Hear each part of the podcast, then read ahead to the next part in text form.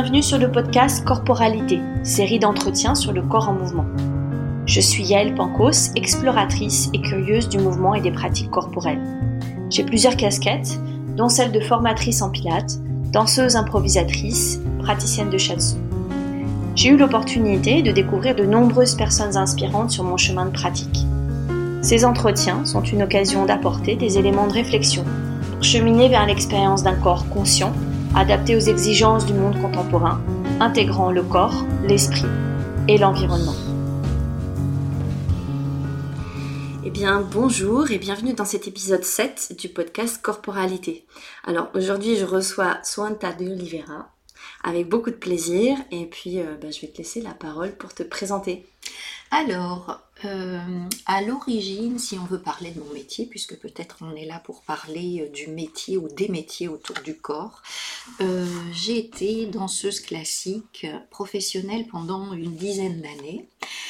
Euh, et ce qui m'a amené à me convertir très rapidement, c'était, je pense, à la base quelque chose qui est tout à fait en rapport avec moi-même, qui est que je suis quelqu'un qui questionne tout et peut-être quelqu'un de sceptique, de sceptique au bon sens du terme, et comme j'ai eu un parcours d'apprentissage de la danse très rapide, puisque je suis arrivée en France à 16 ans et à 18 ans, j'avais euh, mon premier contrat professionnel, c'est-à-dire en ayant fait un parcours professionnalisant en deux ans en danse classique. Donc du coup, très court pour, pour la discipline. Hein. Oui, voilà. Alors c'est pas que j'avais pas fait de danse classique avant, mais euh, j'arrivais d'Algérie où j'avais pratiqué la danse classique et j'avais beaucoup dansé, mais euh, à un niveau très très très amateur euh, mais avec beaucoup de scènes et puis avec des petits rôles dans des films et des choses comme ça. Et du coup, en deux ans, je me suis retrouvée propulsée dans le milieu professionnel sans trop y croire moi-même, euh, et dans ce parcours de deux ans de formation, il m'a fallu rechercher en fait les professeurs qui, tous les six mois, m'apportaient quelque chose de plus pour pouvoir progresser. Donc j'avais déjà cette espèce de regard ouvert sur, bon allez, on y va, mais quel est celui qui va m'apporter des petites clés qui vont me permettre une progression? Donc en fait, quand je dis tous les six mois, c'est que peut-être tous les six mois, ça s'épuisait et j'avais j'avais trouvé toutes les ressources chez une personne et je passais comme ça à l'autre. Donc c'était un parcours totalement d'autodidacte. Et puis je dis souvent euh, que peut-être euh, j'étais trop euh, éclectique et trop peut-être que j'aurais pas supporté un parcours dans une école pendant 10 ans, pendant 12 ans, tel que en général le font les danseurs classiques dans les conservatoires et dans les écoles supérieures. Mmh. Voilà.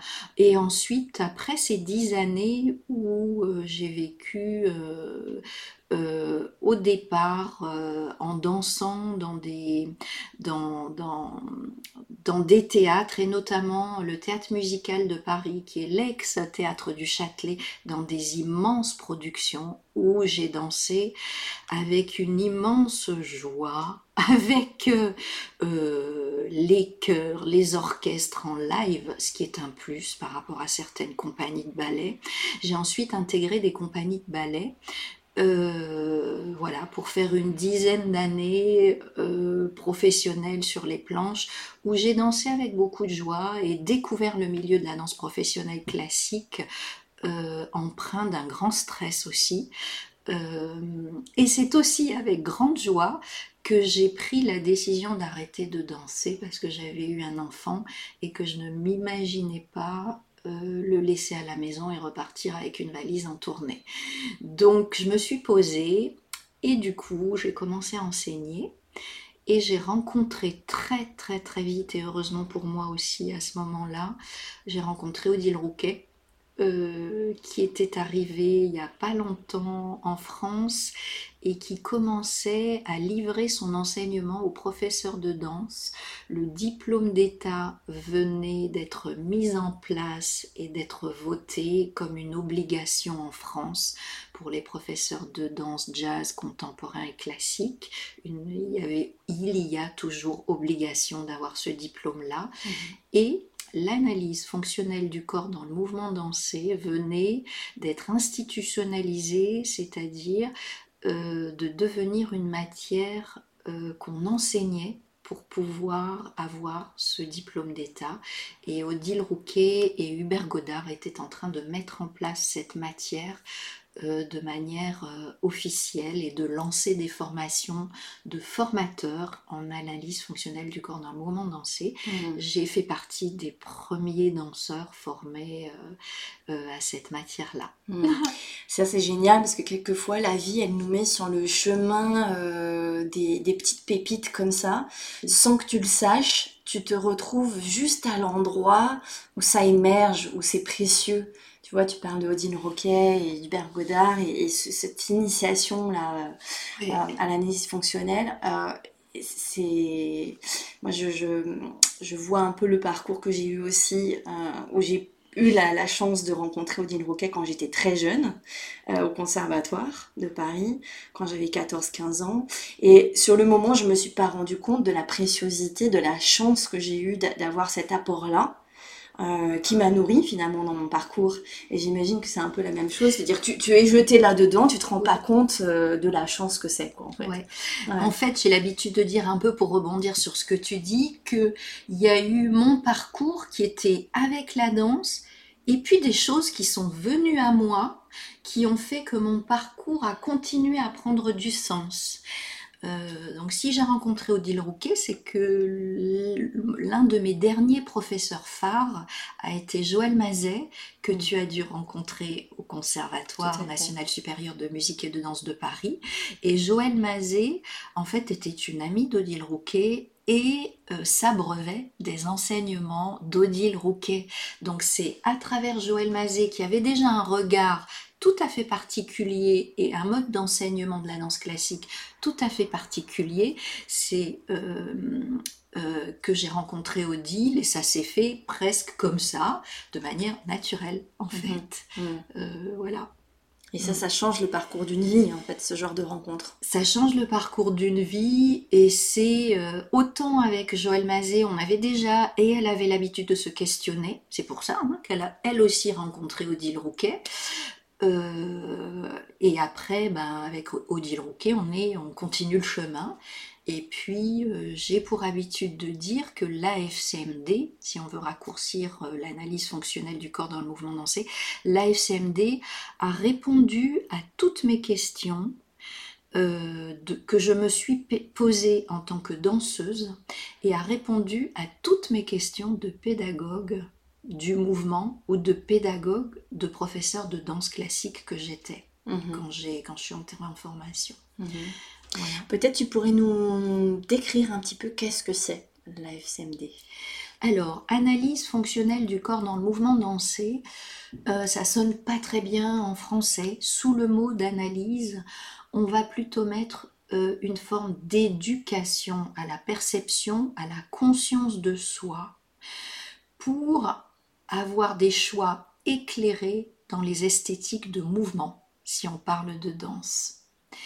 On va fonctionnel, on va euh, étudier en anatomie, en physiologie, on va se poser des questions sur comment fonctionne le corps, sur des thématiques qui vont, euh, qui vont remettre, si j'ai envie de dire, remettre ou mettre une représentation du corps et une image du corps qui correspond à la façon dont, il fonctionne.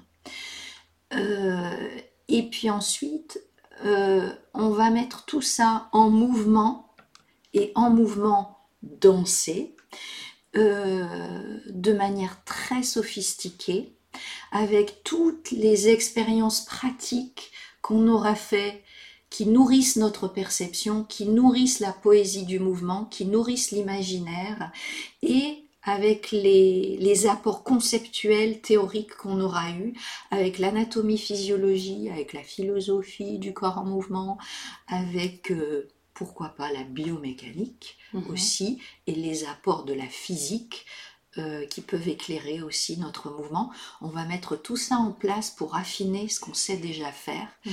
pour avoir la possibilité de moduler notre mouvement, en fait, parce qu'on a tous une manière euh, qui n'est ni juste ni fausse, mais qu'on va moduler pour aller euh, un peu plus loin, un peu plus vers ce qu'on veut, un peu plus, un peu plus ouvert, un peu plus, voilà, un peu plus fin.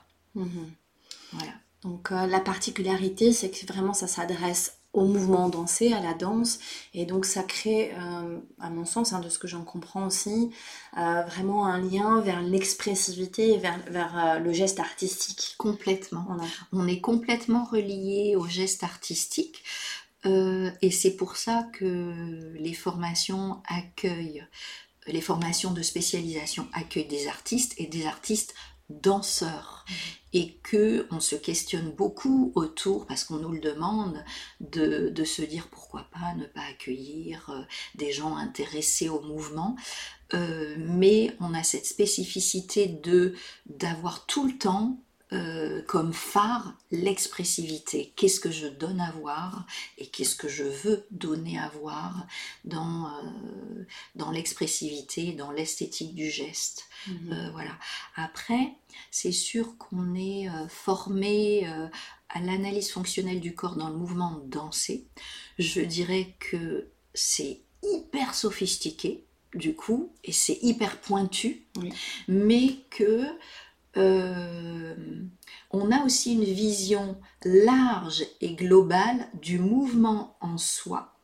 Et on s'intéresse aussi au cirque, à la musique, puisque on a notre première circassienne euh, qui a été euh, diplômée il y a deux ans, je crois, Caterina Flora, et qui du coup, elle va appliquer ça aux arts du cirque à travers un parcours particulier qui est le sien, où elle s'est beaucoup intéressée à la danse, Mhm.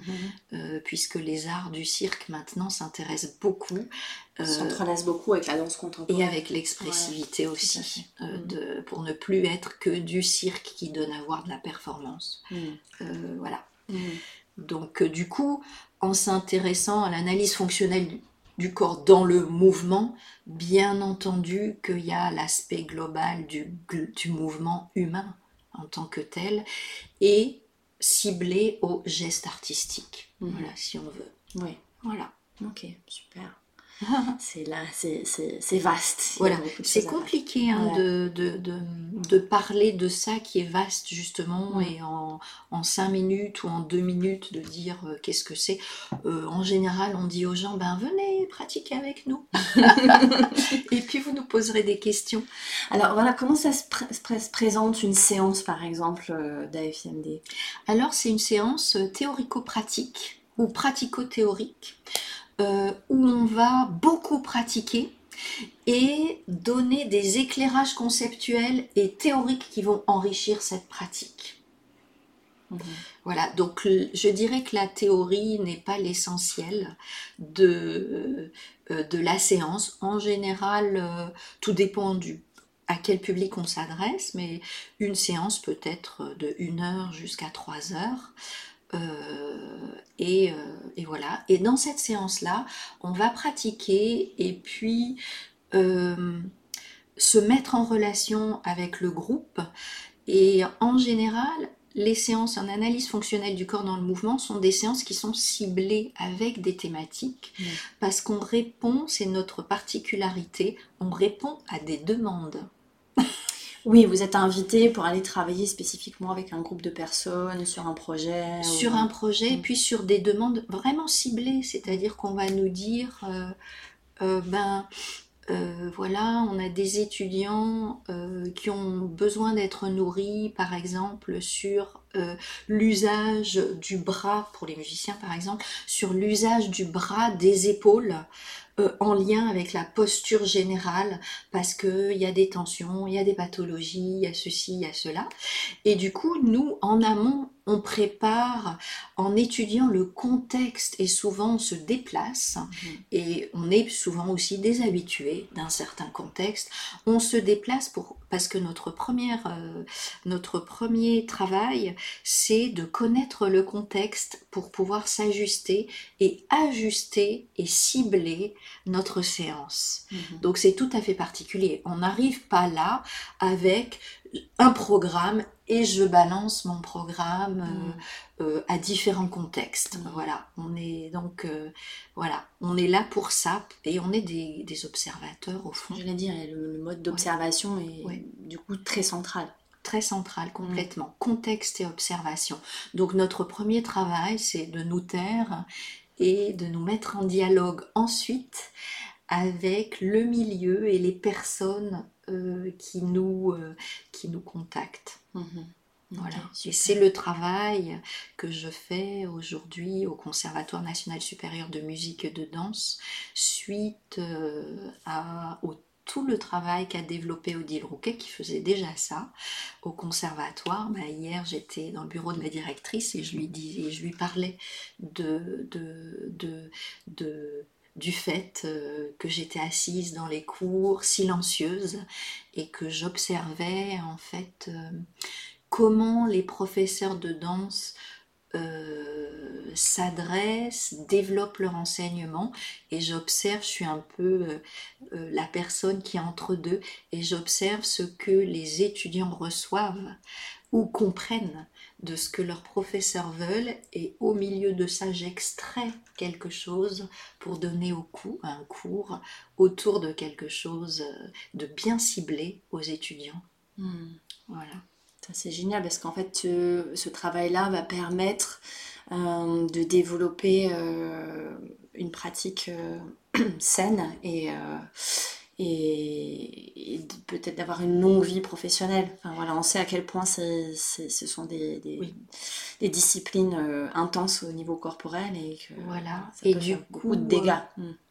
tu, tu, tu mets euh, un point sur quelque chose qui fait partie aussi de notre travail, c'est la prévention. Mm.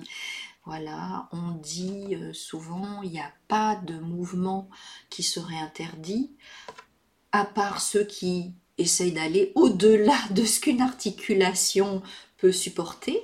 Il n'y a pas de mouvement interdit, c'est simplement, euh, on va essayer d'observer comment il est, euh, euh, comment tout le corps y participe pour qu'il puisse être exécuté.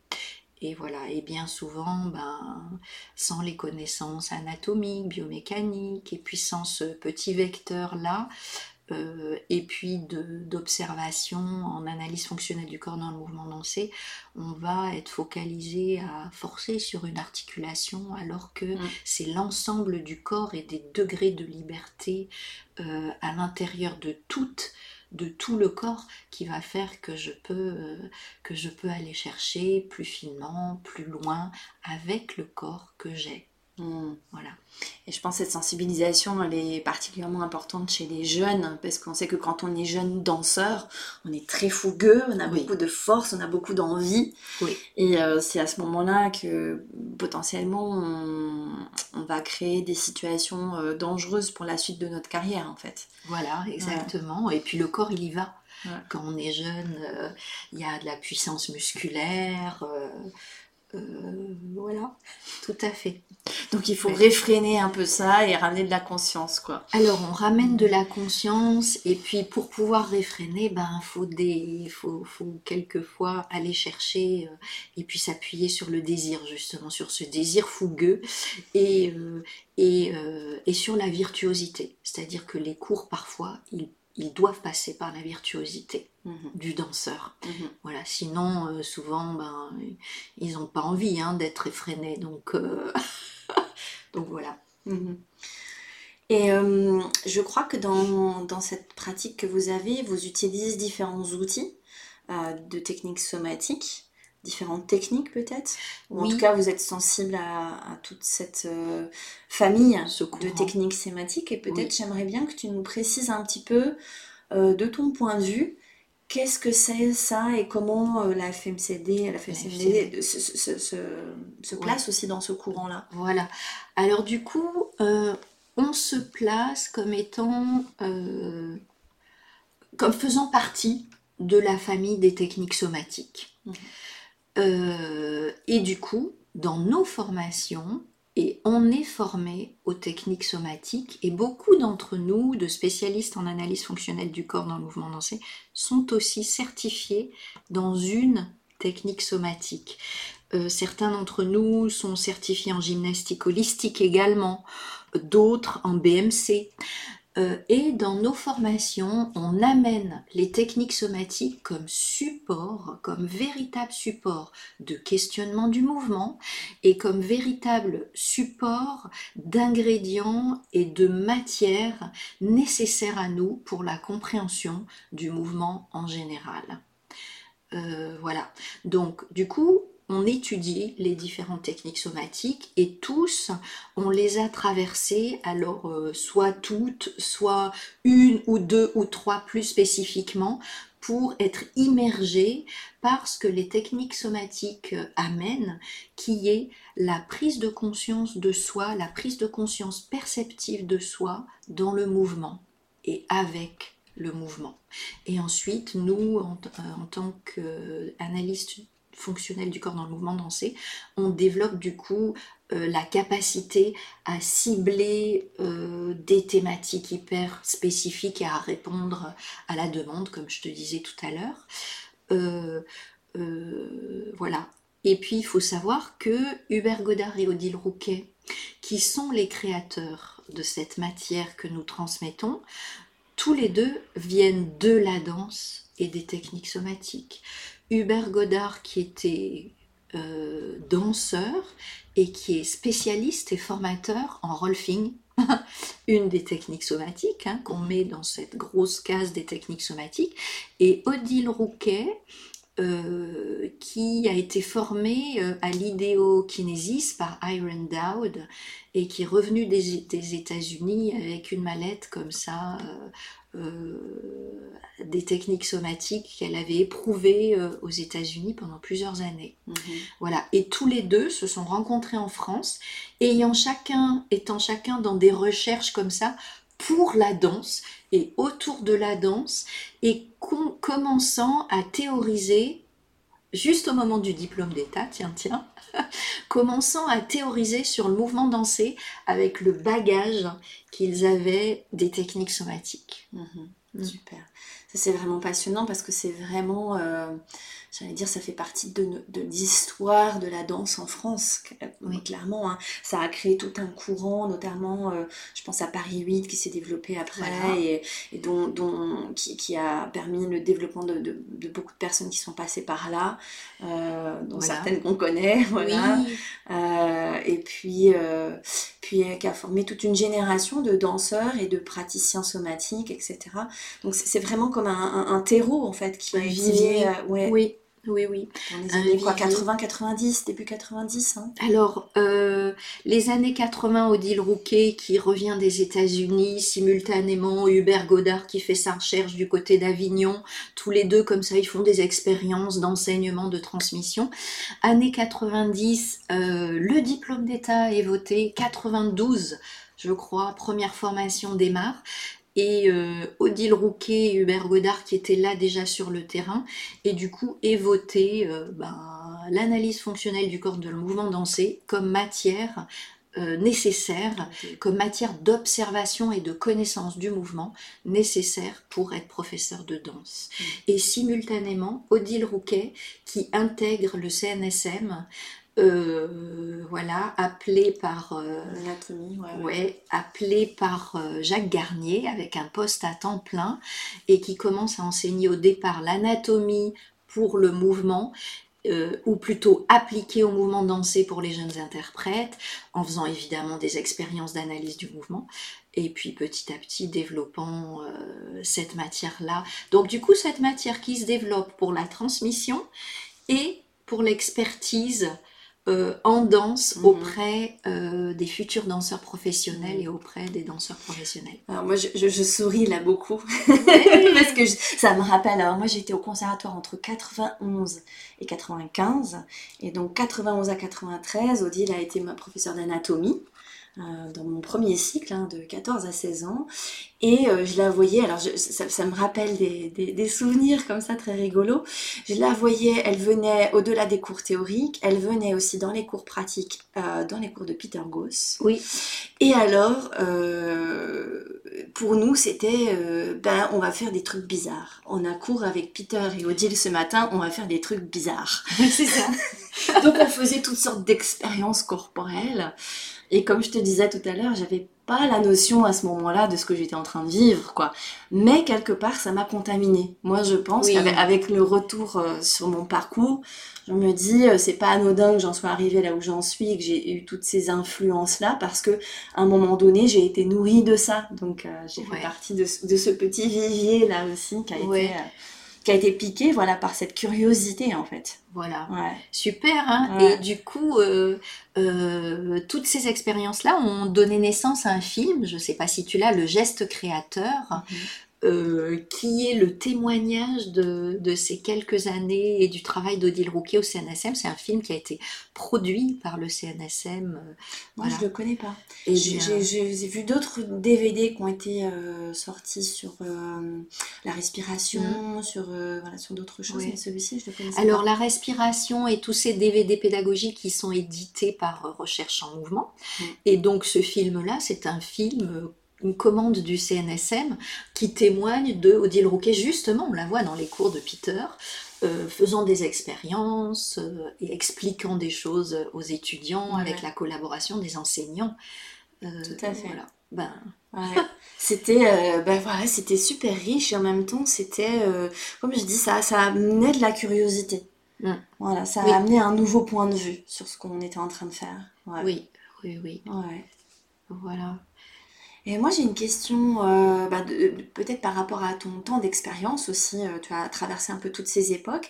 Est-ce que tu vois une évolution euh, des corps, des curiosités, des, approches, peut-être des, jeunes personnes, des, des étudiants que tu as? Oui, incontestablement. Incontestablement. Je pense qu'il y a, euh, il y a beaucoup de choses qui sont responsables d'une forme d'ouverture. En fait, les danseurs, je pense, pour plein de raisons différentes, euh, regardent la danse et leur pratique de manière bien plus ouverte qu'à l'époque où moi euh, j'étais danseuse.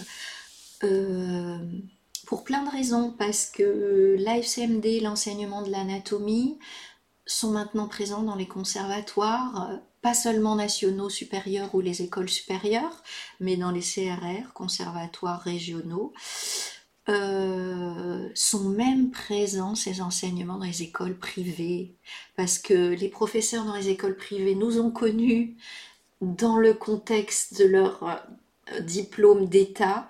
Et moi, je vais de temps en temps hein, euh, faire une intervention, une autre, dans une école privée, enfin, pour des tout petits, pour des, pour des enfants Mhm. ou pour des ados. Euh, voilà. Donc du coup, comme toi, tu as été nourri au sein du CNSM, les jeunes ont commencé maintenant ou sont aussi nourris ou piqués, comme tu disais, j'aime bien ton expression, ou piqués de curiosité, euh, voilà, quand ils étaient en école amateur. Mhm. Il y a ça. Et puis au niveau professionnel, ben, on sait bien que qu'on demande aux danseurs d'être euh, modulables dans les compagnies de répertoire, on appelle ça comme ça, et de passer, y compris à l'opéra de Beaucoup plus Paris, qu'avant. hein. hein. Ouais, Oui. de passer d'une pièce contemporaine à une pièce classique, etc. Et eux, pris dans cet entre-deux, euh, ils sentent bien que corporellement, euh, ils ont besoin d'outils. Et je crois que tous les danseurs professionnels maintenant euh, pratiquent autre chose que leur cours de danse quotidien. Donc, euh, donc il y a une ouverture comme ça qui est, qui est tout à fait remarquable euh, aujourd'hui. Voilà. Oui, mais c'est vrai que c'était un petit peu marginal à une certaine époque. Moi, je, parlais de Peter Goss, j'ai beaucoup pratiqué les cours de Peter Goss, mais c'était il y a déjà longtemps et je sais qu'il était déjà là depuis un certain temps avant que je commence. Je parle d'une trentaine d'années où il amenait euh, du Feldenkrais en début de cours et on avait tout ce travail euh, voilà, de, de, prise de conscience du corps. Euh, et comme tu disais, euh, le, répertoire a changé, c'est-à-dire que même ne serait-ce qu'à l'Opéra de Paris, on voit, avant on avait des danseurs qui étaient essentiellement danseurs classiques, qui faisaient du répertoire classique, et maintenant ils passent euh, d'un d'un travail contemporain très ancré dans le sol, avec qui demande un centre de gravité très différent que de danser mmh. Gisèle. Enfin voilà. Et, et c'est des sauts corporels dirais pas comme ça si on ne connaît pas très bien la technicité, mais énorme, qui demande des capacités euh, corporelles euh, avec un éventail absolument gigantesque.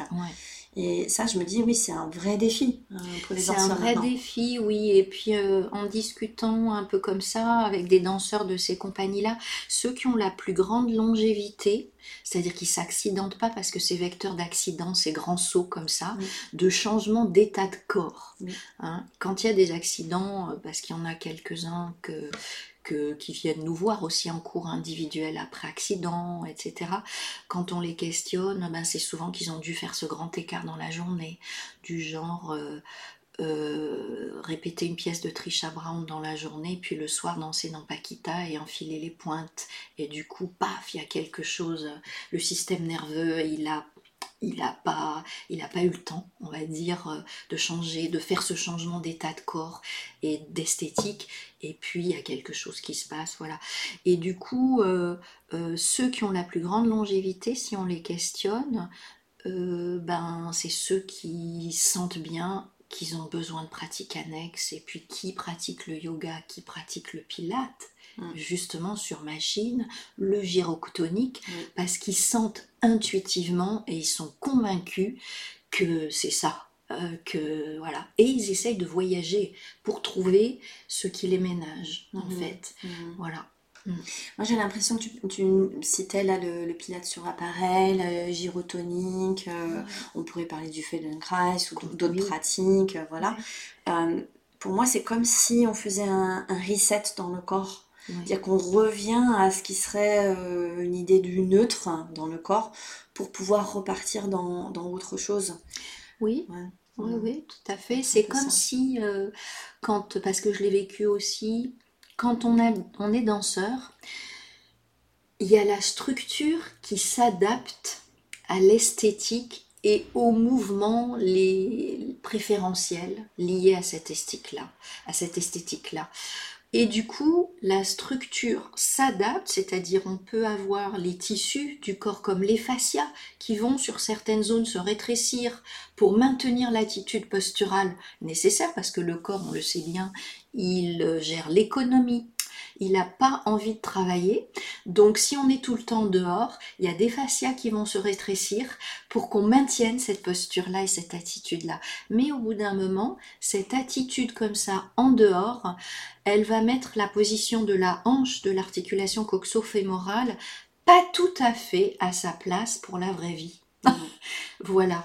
Et du coup, le fait de retourner dans ces, euh, dans ces pratiques-là, ça serait remettre l'articulation coxo-fémorale dans une fonctionnalité globale euh, qui est euh, propre à la marche à la course et à la locomotion dans la vie quotidienne, parce que c'est aussi ça qui va préserver notre corps et notre articulation. C'est de, les faire revenir dans leur fonctionnalité du quotidien qui, si on étudie encore un peu plus loin les choses, c'est le fait de revenir là qui renourrit le geste dansé, même esthétique, par exemple dans le cas dont je viens de parler, de l'en dehors. Parce que si le fascia s'est rétréci, ça veut dire que les muscles de l'en dehors travaillent moins. Et on a besoin qu'ils travaillent au fond. Et du coup, le fait d'étirer ce fascia pour faire revenir la possibilité de l'en-dedans, de la rotation interne, du parallèle, va faire que dans le quotidien esthétique du danseur, la fibre musculaire elle-même retravaillera et sera potentialisée dans son action. Hmm. Voilà.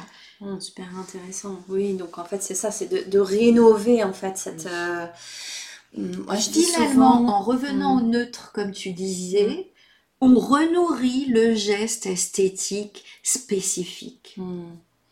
Moi, je dis souvent à mes élèves, euh, il n'y a pas de- d'attitude posturale euh, négative. On a, euh, voilà, chacun sa façon de se tenir, etc. Le problème, il est quand tu es coincé dans Voilà. cette attitude posturale. Donc, ça serait la même chose que tu dis finalement, quand tu es tout le temps en train de travailler dans la même situation, Oui. dans la même direction, euh, ça, ça va causer des problèmes. Donc, c'est notre capacité à, à, à pouvoir changer en fait de tonus postural régulièrement qui va entretenir euh, voilà, Voilà, ce corps. exactement, Ouais. tout à fait. Oui, ou le, le fait d'être figé. Mm. c'est- Et puis, ça, ça ferme les possibles en termes de mouvement. Mhm. hein. Des attitudes posturales euh, euh, qui... euh, voilà. Mm. Et du coup, en général, le, tout le monde est joyeux et intéressé à vivre que on a une posture et ah, je peux aller plus loin dedans et ailleurs, en fait. Oui, Mm. c'est ça. Mais quand je disais de revenir au neutre, c'est exactement ça. C'est que pour moi, le neutre, c'est un endroit central où, où tous les possibles. À partir duquel, Voilà, exactement. voilà. Donc je peux aller dans toutes les directions à partir de là.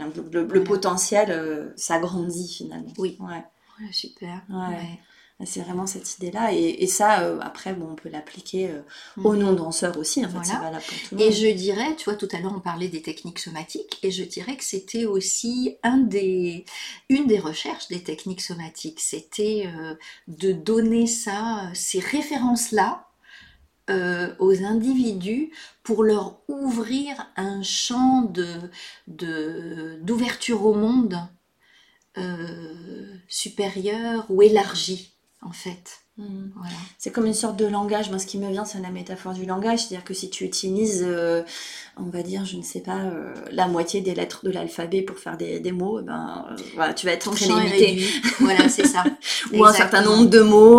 voilà. Donc, ces techniques-là nous permettent d'ouvrir Ouais. no- notre, notre Ouais. répertoire de langage. Voilà, répertoire, c'est un, un joli langage palette, répertoire, Oui, une palette. Ouais, tout à fait. Mm. Ok. Mm. Euh, moi, je me souviens d'une phrase euh, que tu as, euh, avais dite une fois, qui, euh, bon, d'ailleurs peut-être même plusieurs fois, que, Ah. une expression que tu aimes bien, et, et je la, re- je la re- redis régulièrement dans mes cours en, en pensant à toi. Ah. C'est-à-dire, il faut faire un effort pour ne rien faire. Oui, ah là là, mais quel effort c'est, je pense à moi hein, en disant ça, quel effort c'est ne rien faire, quoi. Bon, oui, tout à fait. Parce que tu parlais d'économie du geste. hein. Voilà, Oui, c'est oui, vraiment, euh, quand on parle d'efficacité, c'est vraiment cette, cette idée de, de revenir à l'essentiel. revenir à l'essentiel. Et puis tu vois bien dans les pratiques, quand on demande, euh, quand on demande d'exécuter, d'exécuter un mouvement, euh, on y va toujours avec tout un, un enthousiasme débordant. Et il va falloir petit à petit le laisser faire des fois ce mouvement-là, parce que notre système nerveux sait faire beaucoup de choses. Oui, c'est en sortant du Voilà. mental, quoi. Oui, Ouais. oui, c'est ça. C'est, Ouais. c'est- et laisser faire, ben, c'est tout un travail d'inhibition, au fond. Mm. Voilà, et puis c'est, c'est ça, c'est cet effort. Cet effort de ne rien faire. Alors, ça, me- ça me fait penser à une technique que tu pratiques depuis quelques temps, qui est cette pratique sur les ballons. Oui. Et ça, ça nous invite quand même à se laisser aller un peu. Hein. Voilà. Euh, alors, c'est une pratique sur les ballons euh, que j'avais découverte évidemment avec le Body Mind Centering, le BMC.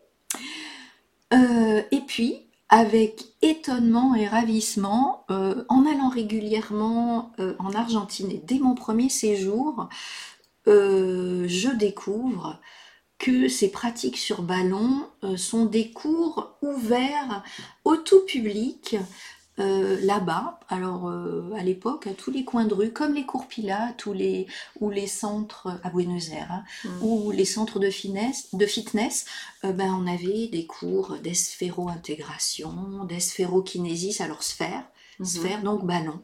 C'est pas des cours de ballon comme on peut le voir dans le Pilate avec euh, du renforcement, ça n'a rien à voir. hein, Il y a du renforcement, mais il n'est jamais nommé. Mm. Euh, voilà, il est amené sans être nommé. Euh, et du coup, bah, curieuse, j'y vais. Et puis là encore, m'est venu à moi le cours qu'il fallait que je suive, le cours de Claudio Cravero. Je suis arrivée comme ça, en, curieuse. Et puis du coup, euh, je me suis dit, oh, mais quelle pédagogie, mais c'est juste incroyable ce qu'on fait dans ces cours. On passe une heure vautrée dans un ballon. Du coup, je demande à tout le monde de se vautrer dans un ballon. La spécificité, euh, parce que finalement, il y a peut-être rien de nouveau dans les mouvements qu'on fait Mhm. avec ces ballons, encore que il y a une très grande créativité qui vient, euh, qui vient du BMC et qui vient de la danse contact. Euh, il y a peut-être rien de nouveau dans les mouvements eux-mêmes, mais on démarre du confort absolu. Donc on se laisse aller dans des ballons mous. Il y a des ballons gonflés et de toutes les tailles. Et en fait, ça m'avait fait rire. Le prof, son taf, c'est de nous donner les mouvements à faire. Et puis, il lève les bras pour sortir des ballons toutes les tailles et qu'on change de ballon. Et il nous guide. On passe d'un ballon à l'autre, comme ça. Et puis, on arrive à des postures et à faire des mouvements, mais incroyables, sans se rendre compte euh, comment on est passé là et où on va arriver. Donc euh, j'ai été passionnée et du coup maintenant à chaque fois que je vais en Argentine, je me nourris de cette technique somatique-là qui, on le voit, est une technique somatique, on va dire nouvelle, puisqu'elle est arrivée, elle est née je crois dans les années 80 par une danseuse italienne qui est arrivée en Argentine, qui était, euh, qui venait du BMC, du Body Mind Centering, de la danse contact et qui du coup a développé, a été passionné par le ballon et s'est adressé en Argentine, et c'est intéressant, à des gens du milieu thérapeutique qui venaient pas du mouvement, donc au tout public en fait, à des gens qui venaient du yoga et à des gens du BMC et à des danseurs. Mhm. Et du coup ça a donné, j'appelle ça une technique somatique de seconde génération ou nouvelle génération de techniques somatiques qui est tout à fait spécifique. Euh, voilà. Mhm.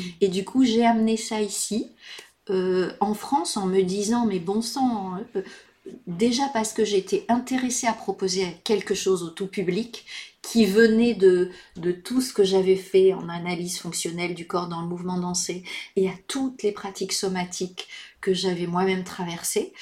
Et je me suis dit, ah mais voilà, il n'y a pas ça, mais pourquoi il n'y a pas ça en Europe? Ces cours sur ballon où tout le monde vient pour passer une heure et se sentir bien en sortant. Mhm. Euh, voilà, C'est super, oui, tu fais ça depuis quelques années tu proposes Oui. des stages régulièrement. euh, voilà, j'essaye de proposer voilà des stages que de ça. mhm. Euh, donc les gens des fois sont curieux, ils me disent ah on fait on fait ça que ça, c'est du pilate. Euh, non pas pas tout à fait. Vous... Eh ben venez. voilà. Oui, c'est ça, non, c'est pas du tout le- la même tonicité qu'on peut euh, travailler sur le pilate euh, avec les ballons, c'est une autre, Voilà. une autre façon. Voilà, c'est une autre façon, euh, plus, j'ai envie de dire, confortable, mais très coordonnée, et qui amène une puissance extrême à la fin. Voilà, si on, si on veut avoir la puissance, derrière, euh, ça dépote. Mhm. Ah, intéressant. ouais, ouais. Mm. Moi, j'ai jamais eu la chance de pratiquer encore, mais Ouais. je- peut-être bientôt. Mais je sais que ça, ça peut mettre, oui, oui, ça travaille sur le, le système Sur la nerveux. en fait. coordination. Sur la coordination. Et oui, parce que sur les ballons, ben, on va chercher, on est tout le temps en mouvement. Mhm. Donc en fait, la spécificité, c'est qu'on est en déséquilibre permanent, donc système d'équilibration qui travaille à fond. La peau en tant que guide du mouvement, le derme et l'épiderme, massé et sans arrêt euh, en train de donner des informations au système nerveux. Et on est en mouvement tout le temps, tout le temps, tout le temps, tout le temps. Mhm. On- donc on va, on va demander, allez-y, faites ça, avec la main, allez chercher. Donc on se retrouve en torsion, en- euh, avec des appuis pieds, sans appui du tout, avec des appuis mains. Donc euh, voilà. Mhm. Très intéressant. Voilà. Ça donne envie. Ouais. Euh, Est-ce que tu voudrais, euh, peut-être pour finir, pour conclure, euh, des fois j'ai un peu cette manie des, c'est pas des mots, mais voilà, de, de dire est-ce qu'il y a un mot, est-ce qu'il y a une, ou un concept ou quelque chose sur lequel tu travailles particulièrement en ce moment, au niveau corporel?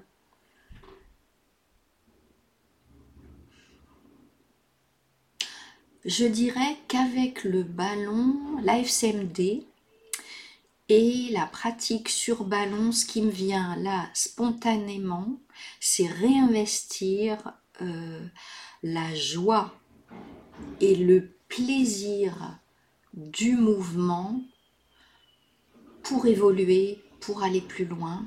C'est vraiment là- là-dessus que je suis. Euh, y compris, à- j'essaie d'être là-dessus avec les danseurs au conservatoire. Euh, voilà, parce que, voilà. La joie et le plaisir, hein, ça me va très très Oui. bien. voilà. C'est un peu toujours un axe central chez moi aussi. Ouais. Ouais, ouais, de reprendre euh, le plaisir de bouger, quoi. Plaisir d'être avec soi, à l'intérieur de soi, dans son mouvement. euh, voilà, parce que ça donne aussi un autre regard sur le monde. Tout à fait. Mm, Merci Santa. De rien, merci à elle. Et puis je laisserai euh, tout un tas d'informations euh, ouais, sur te- tes liens, peut-être euh, différents euh, noms ou références qu'on a partagées pendant, pendant l'épisode. Voilà, je laisserai Parfait. tout ça. Parfait, je te donnerai tout ça, tout ce matériel. Super. Voilà, super. Merci à toi. Merci.